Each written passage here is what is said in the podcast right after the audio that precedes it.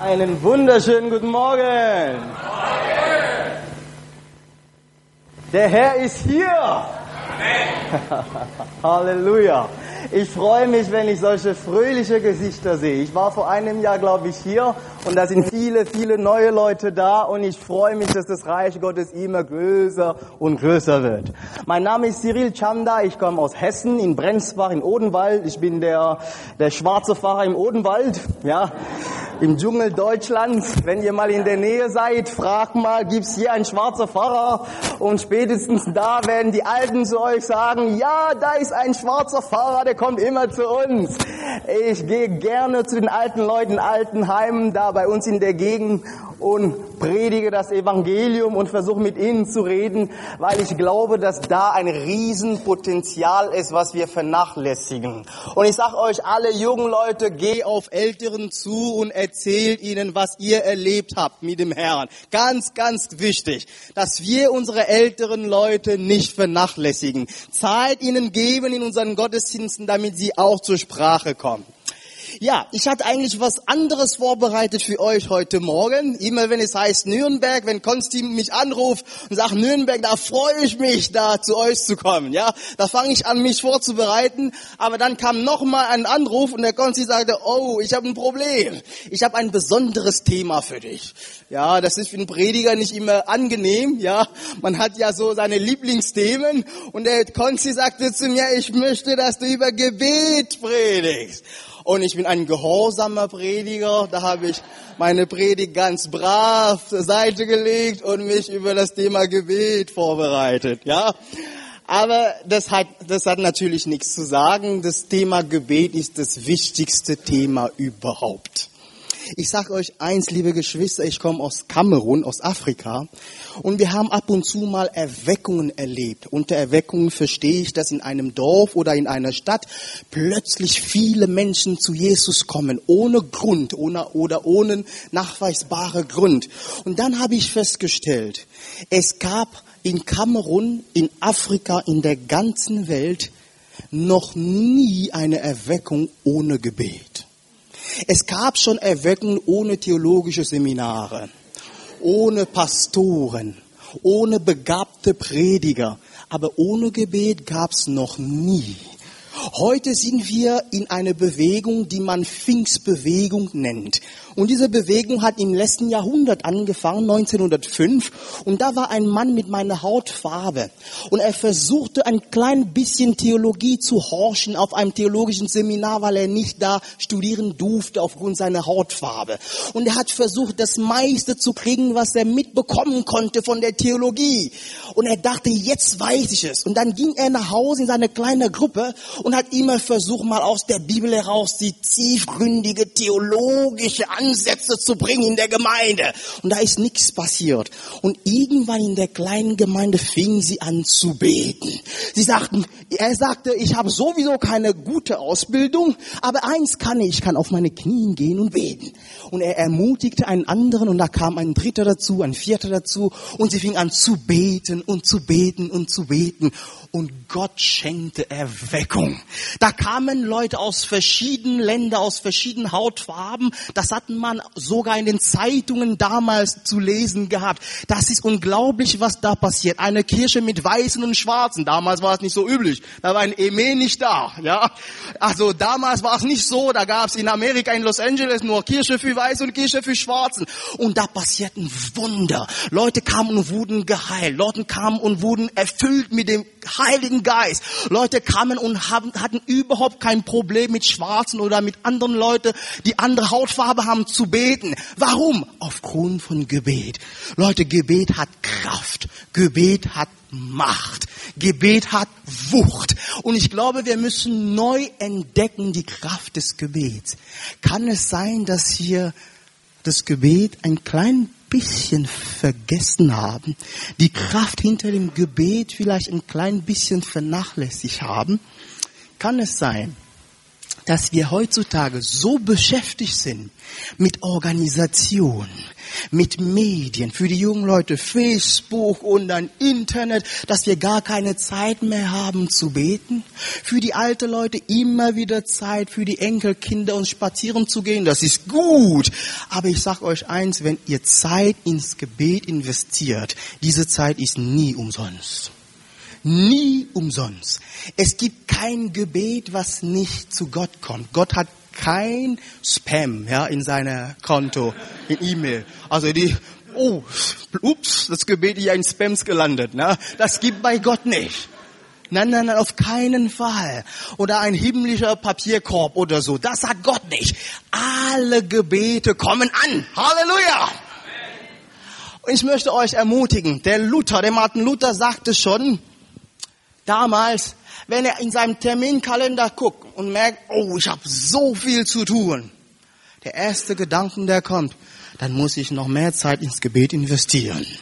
Er sagte sogar noch detaillierter, wenn ich viel zu tun habe, dann verdopple ich meine Gebetszeit, also zwei Stunden. Wenn ich viel zu viel zu tun habe, dann bete ich dann drei Stunden. Warum? Er wusste, wie abhängig er war von Gott. Kann es sein, dass wir das heute vergessen haben?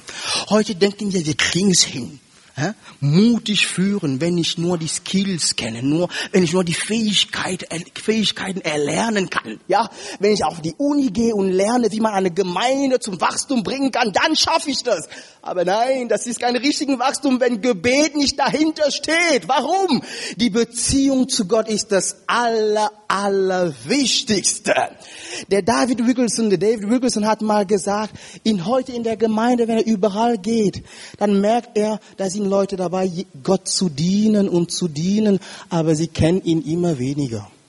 Kommen in die Gemeinde, arbeiten mit, sind immer bereit, aber haben keine Zeit mit ihm. Heute wollen wir uns über das Thema Gebet unterhalten. Und so wie ich, wenn ich richtig verstanden habe, bin ich der Erste, der über das Thema predige. Ich habe euch ein Bild mitgebracht. Wenn wir heute über Gebet reden, müssen wir bestimmte Sachen erstmal klären. Mit Gebet kann man Gott nicht manipulieren. Das ist eine Lüge. Wir aber wir oft sehr, sehr, wir glauben sehr, sehr oft dran ich kann Gott irgendwie manipulieren, wenn ich auf eine bestimmte Art und Weise bete. Das müssen wir klären. Wir müssen zurückgehen ins Wort und uns überlegen, was hat Jesus über Gebet gesagt? Was hat er denn gesagt? Ganz, ganz wichtig. Wir lesen jetzt in Matthäus Kapitel 5, das habt ihr euch bestimmt schon gedacht, Kapitel 6, Entschuldigung. Da steht's bei mir in Elbefelder, rechtes Beten. Jesus lehrt uns, wie man betet. So einfach ist es. Und meine Predigt heute hat nur drei, drei Punkte. Wo, wie und was. Wo bete ich? Wie bete ich? Und was, bitteschön, soll ich denn beten? Diese drei Fragen hat Jesus geantwortet und das wollen wir uns mal anschauen in Matthäus Kapitel 6. Ich lese im Wort Gottes. Und wenn ihr betet, oh, da, dann soll ich dort lesen. Und wenn ihr betet, er geht davon aus, dass es regelmäßig ist, dass wir das automatisch tun. Und wenn ihr betet, sollt ihr nicht sein wie die Heuchler, denn sie lieben es, in den Synagogen und an den Ecken der Straßen stehen zu beten, damit sie von den Menschen gesehen werden. Wahrlich, ich sage euch, sie haben ihren Lohn dahin. Wenn du aber betest, interessant, es interessiert Gott, wo wir beten, so geh in deine Kammer und wenn du deine Tür geschlossen hast, bete zu deinem Vater, der im Verborgenen ist.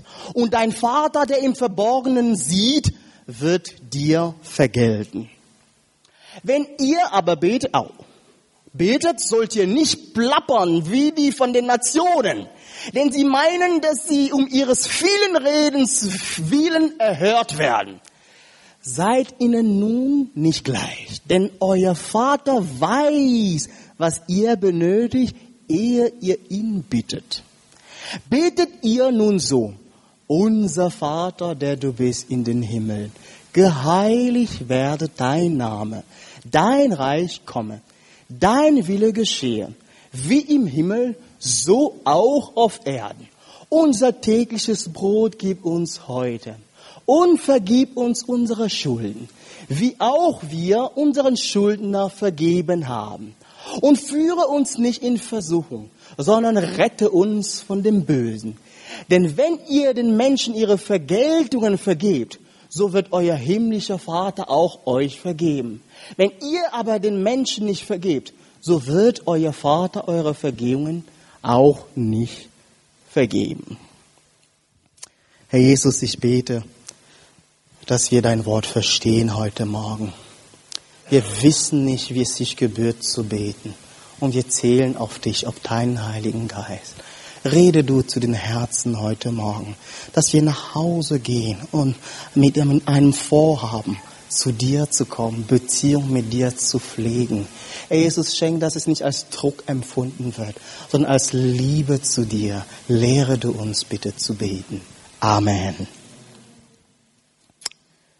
Ein Kapitän kam in Not auf seinem Schiff und er merkte, äh, wenn kein Wunder passiert, werde ich ein Riesenproblem haben. Und da kam eine Frau zu mir, eine ältere Dame. Ja, wie wäre es mit Beten? Und der Kapitän, ich bin ja nicht so, ja, aber bete. Und der Kapitän vor der gesamten Mannschaft, irgendwie merkte er, er blamiert sich, wenn er nichts tut. Dann hebt er seine Hände auf und sagt, Gott, bitte rette du uns. Ich habe seit 15 Jahren mit dir nicht mehr gesprochen. Wenn du jetzt mein Gebet erhörst, verspreche ich dir, in 15 Jahren hörst du nichts mehr von mir. Also wenn wir so eine Vorstellung von Gebet haben, dann liegen wir schon ganz, ganz falsch. Ne? 15 Jahre wird Gott dann nichts mehr von ihm hören. Ja? Gebet ist Reden mit Gott. Das ist erstmal das Allerwichtigste. Ich rede und Gott antwortet. Gott ist kein Anrufbeantworter. Gott, bist du da? Ich wollte dir nur sagen, ich habe dieses Problem. Also wenn du bitte Zeit hast, ruf zurück. So stellen wir uns aber Gebet vor. Sehr oft. Nein, Gebet ist ein Gespräch. Wir reden mit ihm. Und die Ehepaare, die hier sind, wer ist hier verheiratet? Wir wissen, wie es sich anfühlt, wenn unser Partner nicht mehr mit uns redet. Kennt ihr das? Ich habe das Problem, die, das alle Männer haben. Ich rede viel zu wenig. In der Regel. Nur auf der Bühne, da rede ich viel. Aber zu Hause oder sonst bin ich ganz ruhig und sitze immer in meiner Ecke und sag gar nichts. Und meine Frau hat da ihre Probleme damit, ja. Und oft sagt, sag mir doch, was du jetzt denkst. Was denkst du denn jetzt? Ja, nix, äh, nix Schlimmes. Ich hörte von einem Ehepaar, sie haben Krach gehabt, bevor sie ins Bett gingen. Und dann wollten sie nicht mehr miteinander reden. Der Mann wollte mit seiner Frau nicht reden, die Frau wollte mit ihm nicht reden und dann ging es darum, jetzt wer ist der Erste, der nachgibt. Ja, so oft ist, oft es so, ja. Wer ist der Erste, der schwach ist und kaum unredet. Dann ging der Mann dann ins Bett, beide, und dann merkt er, ups, ja, morgen habe ich einen Termin um 6 Uhr. Oh, nur meine Frau kann mich wecken, was mache ich? Weißt und dann kam er auf die glorreiche Idee, ich schreibe mal einen Zettel. Ich brauche da nicht reden. Dann schreibt ihr einen Zettel und stellt ihr ins Bett und sagt, bitte weck mich um 5 Uhr. Ich habe ja einen Geschäftstermin, ganz, ganz wichtig. Frühmorgens, da ist es schon hell. Unser Mann fragt sich, boah, heute ist aber früh hell geworden. Es ist schon um 7 Uhr. Und dann steht der auf, guckt auf die Uhr und regt sich auf. Diese Frau, sie machen mich fertig. Der Termin war so wichtig für mich. Und während er sich so aufregt, guckt er auf sein Bett und findet einen kleinen Zettel. Es ist fünf Uhr, Zeit zum Aufstehen.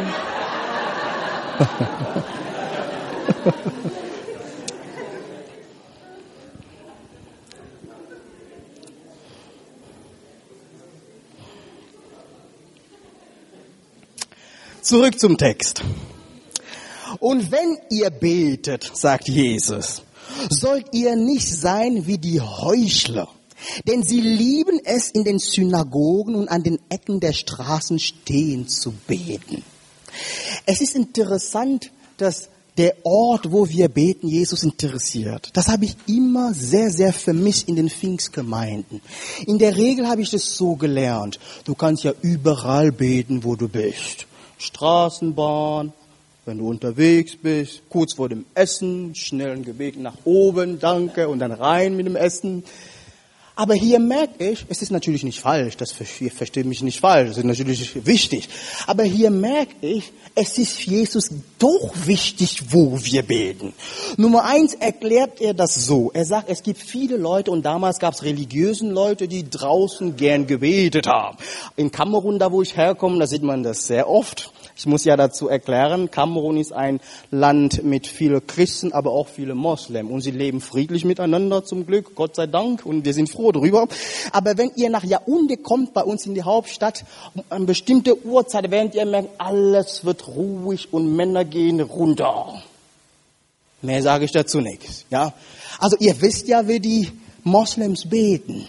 Das ist für sie sowas von wichtig. Sie verlassen ihre Geschäften Matte ausrollen und dann fangen sie an zu beten. Damals war es schlimmer. Da gab es ja viele religiöse Leute, die nur gebetet haben, um gesehen zu werden. Ging an eine Ecke und fing an da zu beten und da wussten alle, boah, der kann ja beten.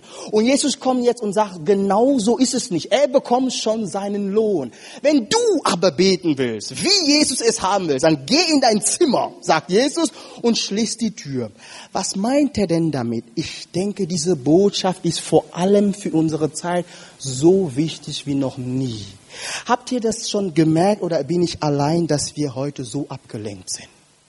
Wir sind so abgelenkt. Es, es gibt eine Umfrage, was, was zeigt, die Menschen heute haben zigtausend Möglichkeiten zu kommunizieren, aber die werden immer einsamer. Der Computer ist zu Hause, ich habe tausend Freunde irgendwo, die ich nicht kenne aber ich bin trotzdem einsam. Und oft ist es so, Multitasking muss man heute auch sein. Man ist ja dabei, mit dem zu telefonieren, man muss ja, man ist ja immer erreichbar, das Handy muss immer an sein. Wenn du zum Computer gehst, E-Mails, 100 E-Mails musst du erstmal abarbeiten.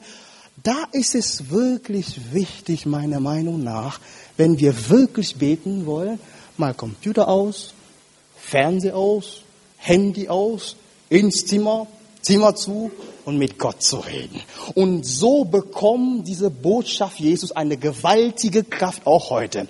Und ich sag dir heute wirklich, wenn du es ernst meinst und beten willst, wie Jesus es haben will, geh nach Hause und bitte versuch alle Ablenkungen von dir zu weisen. Geh in dein Zimmer und verbringe Zeit mit deinem Gott. Die Bibel sagt, Gott ist ein eifersüchtiger Gott. Es ist ihm so wichtig, dass er uns allein hat. Er will mit dir reden. Er will dir antworten. Aber oft hören wir nicht, was er sagt, weil wir so beschäftigt sind. Und in der Regel, was passiert? Wir gehen hin und unsere Liste abarbeiten. Gott Finanzen, Gott meine Familie, Gott die Gemeinde. Und dann sagen wir Tschüss und wir gehen weg. Er will reden. Wir sind aber so abgelenkt. Das erinnert mich an diese, an diese Geschichte mit dem Mann, ein Indianer, der nicht viel mit der modernen Welt zu tun hatte. Er kommt irgendwann in New York und hat einen Freund und die sind unterwegs. In New York ist es laut, Taxis und die Leute schreien und was weiß ich, alles laut. Und irgendwann sagt er zu seinem Freund, oh, da ist ein Heuschrecker irgendwo. Sagt der Freund, du spinnst ja. Es ist alles so laut hier und du hörst einen Heuschrecken. Das kann doch nicht sein. Er sagt er, doch, das höre ich. Da geht der Indianer ganz langsam ein paar Meter und du mal einen Zettel äh, aufblättern und merkt, da ist ein Heuschrecken. Und da fragt ihn der mal, wie machst du denn das? Da sagt er, oh, es ist überhaupt kein Problem. Das, was du trainierst, wie du hörst, das hörst du immer. Und dann sagt er, soll ich dir mal einen Beweis geben? Dann nimmt er ein paar Münze, Dollar, und lässt es fallen. Und im Umkreis von 100 Meter drehen sich alle um. Oh, da ist Geld. Ja, ja, sie haben gelernt. Sie wissen, was Geld ist. Wenn wir lernen, unsere Ohren zu schärfen, um Gottes Stimme zu hören, werden wir diese Stimme immer wieder vernehmen. Aber das, das braucht Übung, weil wir viel zu sehr abgelenkt sind. Jesus sagt, geh in dein Zimmer und bete dort. Meine erste Frage, als ich das vorbereitet habe, ist, hat Jesus eigentlich in einem Zimmer gebetet? Und die Antwort laut den Evangelien ist eigentlich klar, eigentlich nicht. Er ging auf den Berg oder in die Wüste. Das zeigt uns, dass Jesus hier nicht unbedingt Zimmer so meint, wie wir das denken, irgendwo und alles geschlossen. Nee, er will nur, dass wir einen Ort suchen, wo wir ganz allein mit ihm sind, wo wir Zeit mit ihm verbringen. Und ich werde euch sagen, ich bin Pastor, zwar nicht 100% Dreiviertel, aber es fällt mir so schwer, solche Zeiten zu planen. So schwer, solche Zeiten einzuhalten obwohl ich Pastor bin. Ich habe immer was Besseres vor, ein Seelsorger, ein Anruf ins Krankenhaus, aber diese Zeit konsequent durchzuziehen und diese Beziehung mit Gott zu planen, es scheint so schwer. Bitte, lasst uns das trainieren. Unser geistliches Leben ist davon abhängig. Wo sollen wir beten? Dahin, wo wir allein mit Gott sind. Er will antworten. Vor ein paar Wochen bin ich in Solingen gewesen und ich habe auf eine Jugendfreizeit gepredigt.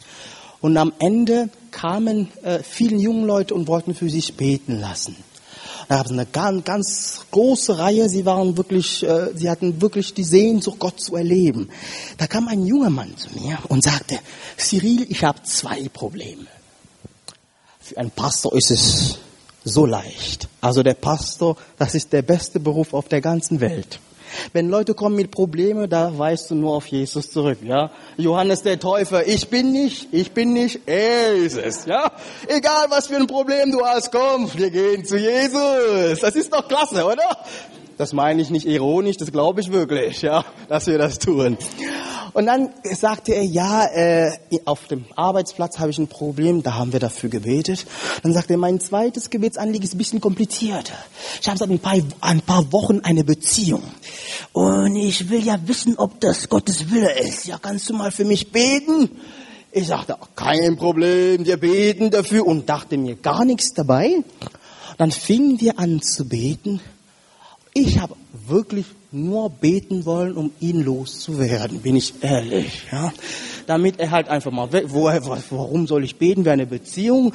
Und plötzlich kommt, kommt vor meinen innerlichen Augen ein Bild und da sehe ich eine Frau, diese Bilder, die wir oft in der Kirche sehen, Maria. Und in dem Moment wusste ich, Gott redet zu mir.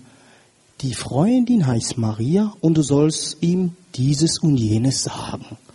Also so konkret und deutlich habe ich das selbst als Pastor noch nicht wirklich erlebt.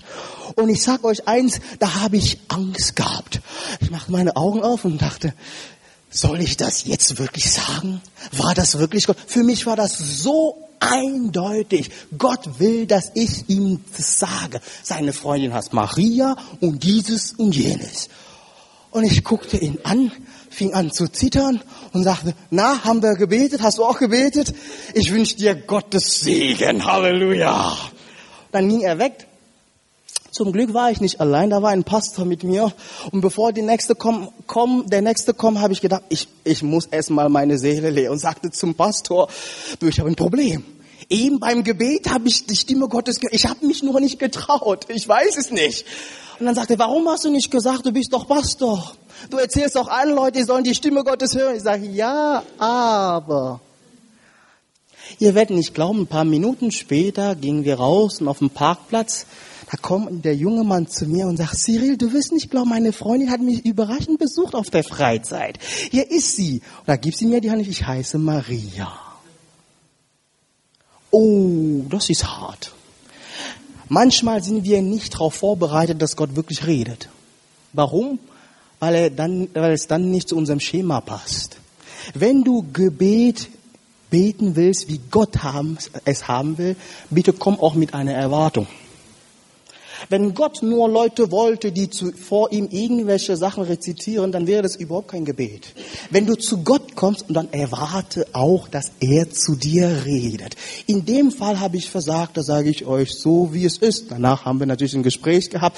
Aber für mich war es klar, sehr oft gehen wir ins Gebet, ohne auf die Antwort zu warten. Wie schade.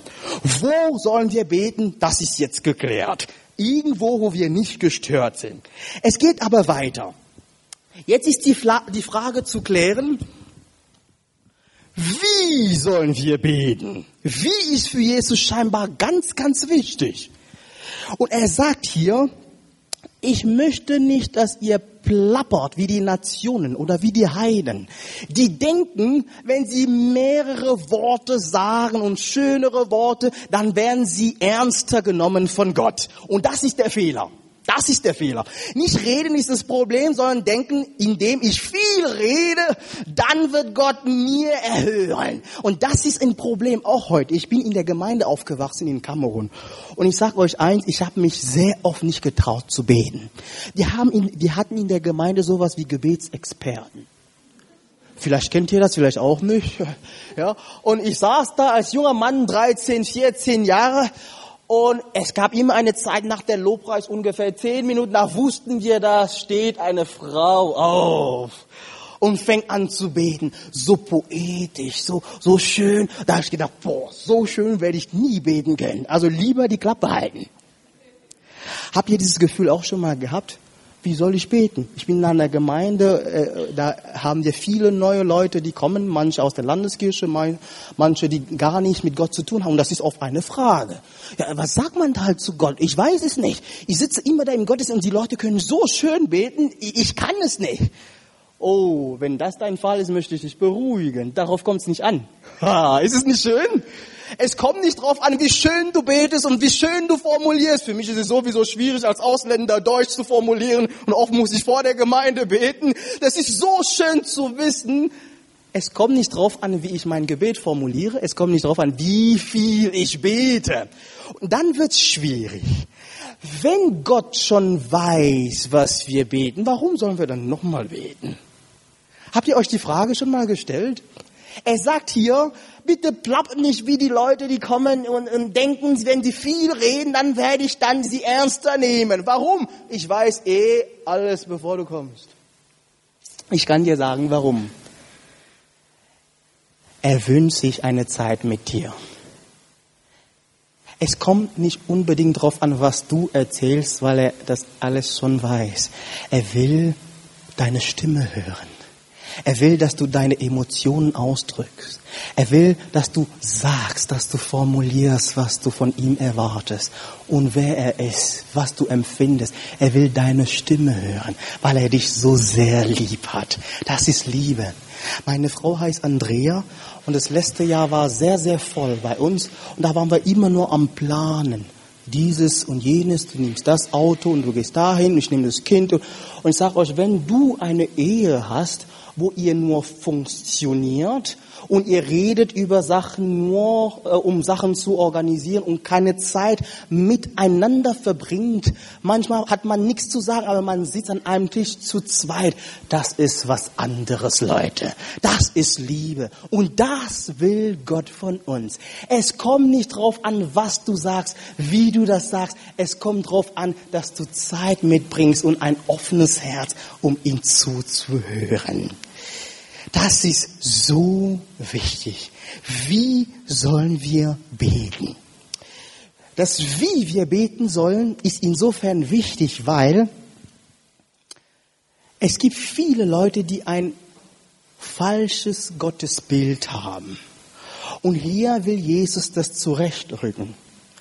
Es gibt viele Leute, die denken, äh, da wo ich herkomme, es gibt einen Gott irgendwo da oben und wir rufen ihn an, wenn wir in Not sind. Wir rufen ihn an, um ihn irgendwie zu besänftigen. Wir rufen ihn an, weil wir keinen Einfluss auf Regen haben. Irgendjemanden müssen wir anrufen. Und die Kulturen dieser Welt und seitdem es den Menschen gibt, haben immer wieder eine Art gehabt, wie sie zu irgendeinem Gott geredet haben, weil sie sich machtlos gefühlt haben. Aber Jesus will nicht, dass wir so ein Gottesbild haben. Er sagt von Anfang an, wenn ihr betet, betet zu eurem Vater. Da fängt schon mal an. Da müssen wir erstmal klären, wie wir hier beten. Du betest zu deinem Vater. Also du kommst nicht zu einem Unbekannten oder einem Richter, der nur darauf wartet, dich fertig zu machen. Nein! Er ist dein Vater. Er ist schon auf deiner Seite. Wenn du kommst, brauchst du keinen Zweifel zu haben. Und sehr oft rede ich mit jungen Menschen und ich merke, das ist ein Thema. Und bei mir in der Gemeinde, beim Abendmahl ist es auch ein Thema. Da bleiben Leute sitzen und sagen, ich bin nicht würdig, nach vorne zu gehen. Ich fühle mich im Moment nicht so Christ genug. Ich fühle mich im Moment nicht Kind Gottes genug. Ich gehe lieber nicht beten. Oh, wer weiß, was für Gedanken, für Gedanken ich gehabt habe. Das ist die Lüge des Teufels, liebe Geschwister. Du bist immer bei Gott willkommen. Halleluja. Er wartet die ganze Zeit auf dich. Wenn du zu ihm kommst, da sagt er, schön, dass du da bist. Ich habe die ganze Zeit auf dich gewartet. Egal welche Gefühlslage du hast, er wartet auf dich und er hat immer offenen Arm. Immer und immer wieder. Warum? Er ist dein Vater. Wir müssen auch uns verabschieden von dem Gedanken von Gott als Glücksautomat oder halt Automat. Da schmeiße ich einen Euro rein und da kommt ein Cola raus. Also wenn ich dreimal bete, danach passiert dieses. So ist Gott nicht. Kennt ihr diese Geschichte von dem jungen Mann? Die Mutter sagt zu ihm, geh mal in den Keller und bring mir die, eine Tomatensoße-Dose. Ja, bitte bring mir, und es ist dunkel im Keller, das kennt ihr bestimmt, wenn ihr Kinder habt. Dann kommt der, der junge Mann und sagt, oh, sagt die Mama, merkt schon, dass er Angst hat, in den Keller zu gehen, weil es dort dunkel ist. Da sagt die Mama, der Herr Jesus ist doch da. Und da sagt der junge Mann, ja, okay, schön. Da geht er Richtung Keller, macht die Tür auf und sagt, Herr Jesus, kannst du mir bitte die Tomatensauce-Dose rüberbringen? Ja, so ein Gott hätten wir gerne, oder? Der für uns alles erledigt. Ja, bitte mach das mal für mich und dann bring es her. Nein, er ist zwar unser Vater, aber kein Automat. Er ist nicht so einer, der darauf wartet, dass wir kommen, tipp, tipp, tipp, tipp, das will ich für morgen und das passiert. Nein, er will eine Beziehung mit dir, weil er dich so lieb hat. Gott hat einen Bund mit uns geschlossen. Die Bibel sagt, rufe mich in Zeiten der Not, ich werde dir antworten. Er ist nicht ein trockener Gott, der da oben ist und es interessiert ihm überhaupt nicht, was du machst. Nein, er ist auf deiner Seite. Und er hat es versprochen. Wenn du zu ihm gehst, Gott, er steht in deinem Wort. Das ist ein anderes Gottesbild. Es ist nicht mehr Zufall. Wir kommen mit Vertrauen. Die Bibel sagt auch in Hebräer, komm mit Zuversicht in seine Gegenwart. Wenn wir ins Gebet gehen, gehen wir mit Glauben. Ja, das passiert jetzt, was ich bete, weil er mich lieb hat, weil er mir das versprochen hat. Das ist ein total anderes Gottesbild. In meiner Bedrängnis rief ich den Herrn an und schrie zu meinem Gott. Er hörte meine Stimme in seinem Tempel. Mein Schreien vor ihm drang zu seinen Ohren, schreibt der Psalmist in Kapitel 18. Er hat versprochen, zuzuhören. Und unser Gott ist vertrauenswürdig. Jetzt kommen wir zum wichtigsten Teil. Wir wollen klären, was wir beten, wenn wir beten. Das ist ganz, ganz wichtig, weil Jesus hat uns hier ein Gebet gelehrt und für viele von uns, die aus verschiedenen Hintergründen kommen, wissen, dieses Gebet haben wir auswendig gelernt. Ja, Vater unser im Himmel, Französisch, in jeder Sprache kennen wir dieses Gebet. Aber was bedeutet es wirklich? Das ist ganz, ganz interessant. Also fassen wir nochmal zusammen. Gott sagt, wenn du heute nach Hause gehst, auf der Straße brauchst du nicht da irgendwo an der Kreuzung zu stehen und zu beten mit erhobenen Händen, damit die Leute merken, dass du betest. Nein, geh nach Hause in deinem Zimmer. Dann sagt er, dann wirst du einen Lohn bekommen. Was ist denn der Lohn? Die Gegenwart Gottes. Und dann sagt er, du gehst dann in deinem Zimmer, da bist du schon am richtigen Ort und du fängst an, Gott zu beten. Du musst ja die richtige Gottesbilder haben. Er ist auf deiner Seite. Er ist dir wohlwollend. Er will dir antworten. Und jetzt kommt, was soll ich denn beten? Und da sagt Jesus, fäng so an, fang so an. Vater unser im Himmel, geheiligt werde dein Name. Mal ehrlich gesagt, wenn ich wirklich ein Problem habe und in meinem Zimmer gehe, dann will ich so schnell wie möglich loswerden, was ich mitgebracht habe, oder? Also wenn ich Schwierigkeiten habe und wirklich ins Gebet gehe, ich habe keine Zeit, um seinen Namen erstmal zu heiligen und so. Du bist ja sowieso Gott, oder? Aber das ist Gott, Jesus hier so wichtig, dass wir im Gebet nicht bei uns anfangen, sondern bei ihm. Er ist wichtiger. In unseren, in unseren Lobpreislieder sollen wir auf aufpassen mit den Texten. Ich habe das Gefühl, oft geht es wirklich um uns. Ja, Gott liebt mich und er soll mir das und das tun, meine Gefühle, ich fühle mich so gut in dir und so. Das Gebet, was Jesus uns gelehrt hat, fängt bei ihm an. Und ich finde es gut in unseren Gottesdienst, vor allem in den Freikirchen, wenn wir mit Lobpreis anfangen. Das sagt schon viel. Es geht erstmal um Gott. Nicht erstmal unsere Fürbitte, unsere Probleme, die Probleme der Welt. Er soll ihn erstmal verherrlichen. Es fängt bei ihm an.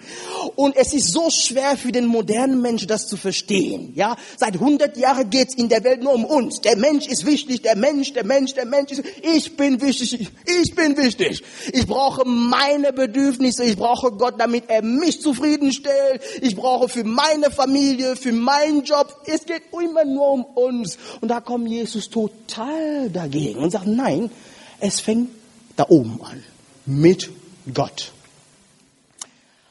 Junger Mann hat mal zwei Euro bekommen und die Oma sagte zu ihm, heute in der Kirche, da musst du ein Euro reinschmeißen und eine andere Euro, die Münze ist für dich für ein Eis.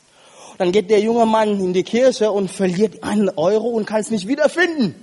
Dann schreit er, oh Gott, dein Euro ist verloren gegangen. Was machen wir denn jetzt? Ja, ja, Gott kommt an zweiter Stelle. Also erstmal ich, der eine Euro, der da ist, das ist mein Euro. Das ist doch klar, oder? Das zeigt viel.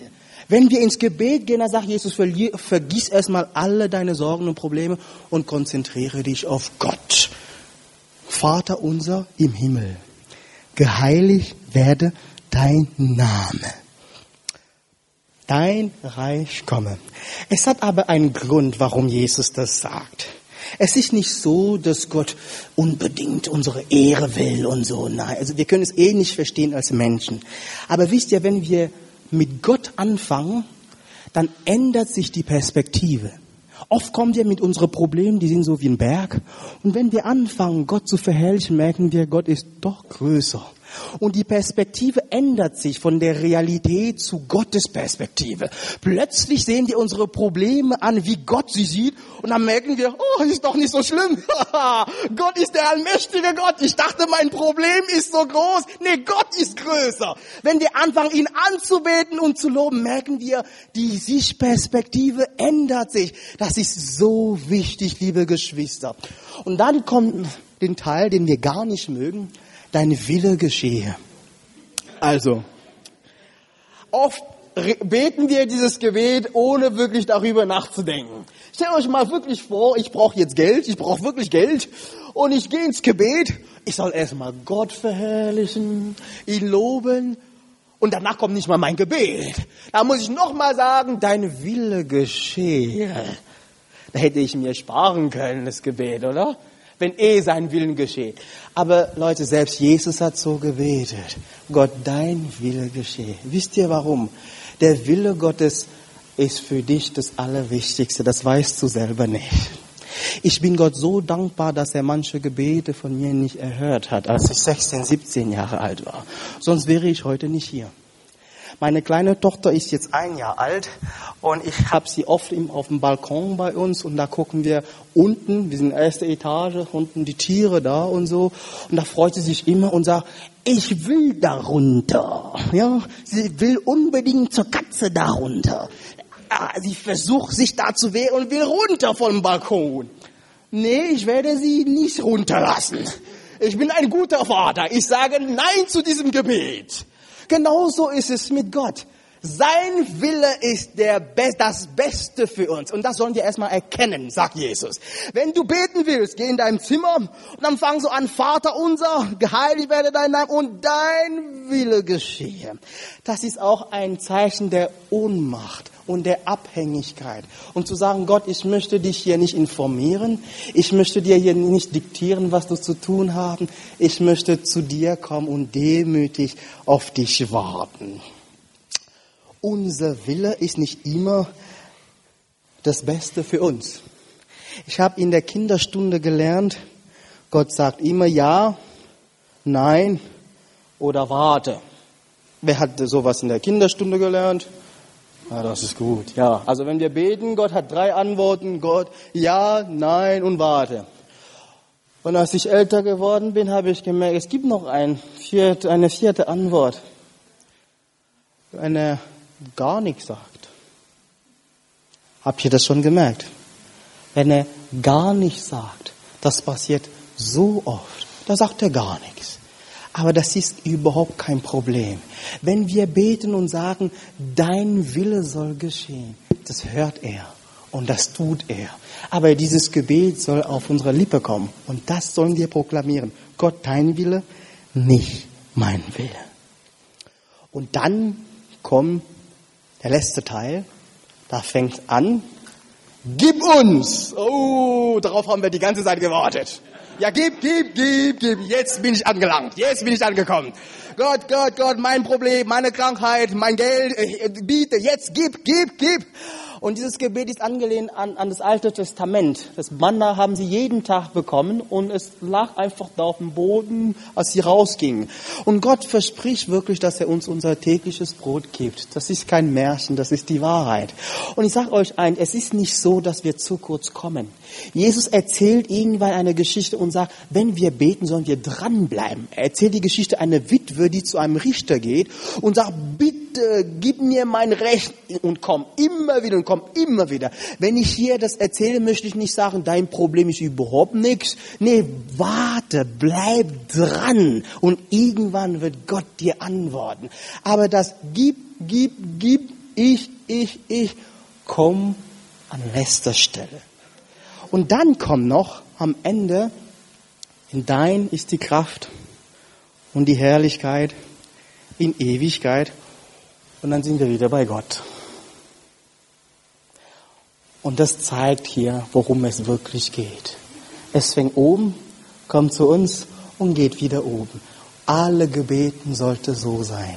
Es geht um Jesus und nicht um uns. Halleluja. Wenn du ihn verherrlichst in deinem Gebet, wirst du Wunder erleben in deinem Leben. Das sage ich dir. Wenn du ihn verherrlichst und ihm die Ehre gibst, da wirst du Wunder erleben in deinem Leben. Wir haben ja als Gemeinde 40 Tage gebetet bei uns, und weil wir einen Prozess hatten, zwei Gemeinden, die zusammengekommen sind. Und es gab so viele Leute, die dagegen waren. Und ich habe am Anfang versucht, jeden zu überzeugen, es wäre doch schön, wenn wir statt zwei Gemeinden in einem, in demselben Dorf eine Gemeinde hätten. Wir sind doch ähnlich, wir lieben uns doch. Und irgendwann war ich so müde und ich sagte, Gott, wenn du das nicht machst, dann mache ich es nicht. Da fingen wir an zu beten. Wir haben im Gebet, in, ins Gebet investiert. Und plötzlich siehe da, alle waren dafür. Die vor drei Wochen kam die letzte Frau und sagte, ich habe gekämpft, gekämpft, aber jetzt merke ich, Gott sagt zu mir, mein Platz ist hier. Und für uns als Ältesten war das so eine Gebetserhörung. Wir wollten niemanden verlieren, aber wir konnten es nicht tun. Aber im Gebet haben wir gerungen und Gott hat es getan. Vor ein paar Monaten habe ich zu Gott gebetet, Gott, wo soll es hingehen als Gemeinde? Wohin? Viele wollten, dass wir entweder zu den Älteren gehen oder die junge Generation. Und dann sagte Gott ganz klar zu mir, investiere in Familien. Das ist keine große Offenbarung, aber das ist wichtig für uns. Da sagte ich, jetzt wollen wir so viele Kindermitarbeiter haben wie möglich. Wir wollen eine Familiengemeinde sein. Und kam, da kamen die E-Mails, Cyril, du vernachlässigst die Leute, die ledig sind. Das kann doch nicht wahr sein. Das ist nicht gut. Und ich dachte, Gott, habe ich falsch gehört? Und innerhalb sechs Wochen kamen sechs Familien mit jeweils drei Kindern in unserer Gemeinde. Und wir waren vorbereitet, weil Gott geredet hatte, hatte im Gebet. Im Gebet fängt alles, im Gebet geschehen die meisten Wunder. Für eure Gemeinde, für dein Leben sage ich dir eins, wenn du Erfolg haben willst, wenn du mit Jesus vorankommen willst, investiere ins Gebet. Wir stehen alle auf und beten.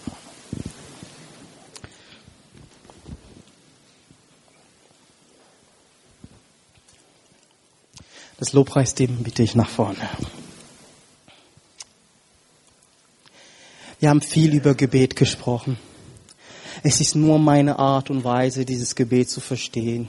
Eine Art und Weise von vielen. Aber oft hören wir so tolle Sachen. Aber es ist eine Sache, was gut zu hören, eine andere Sache in die Tat umzusetzen. Bitte macht das, wenn ihr zu Hause seid. Aber fangen wir gleich hier an als Gemeinde. Lasst uns ins Gebet gehen. Gott verherrlichen und ihm sagen, wie groß er ist. Es ernst meinen, nicht schnell, schnell wieder zum Gib mir. Lass uns ihn verherrlichen, weil er groß ist. Und da wirst du sehen, dein Problem wird immer weniger, immer kleiner und immer kleiner. Aber wenn du hier bist und ein ernstes Problem hast und du sagst, ich brauche wirklich Gebet, Natürlich stehen wir hier zur Verfügung. Du kannst auch nach vorne kommen. Währenddessen, ich warte hier vorne, wenn wir miteinander beten. Aber für alle anderen, lass uns doch durch diesen Weg gehen für ein paar Minuten. Gott verherrlichen. Ihm sagen, dein Wille geschehe. Halleluja. Es ernst meinen, so eine Beziehung mit ihm zu haben. Zeit mit ihm zu verbringen. Wenn du schweigen willst, dann schweig. Wenn du reden willst, dann redest. Wenn du schreien willst, dann schreist. Das sagt auch die Bibel im Alten Testament. Ich schrie zu Gott und er antwortete mir. Lass uns ins Gebet gehen. Halleluja.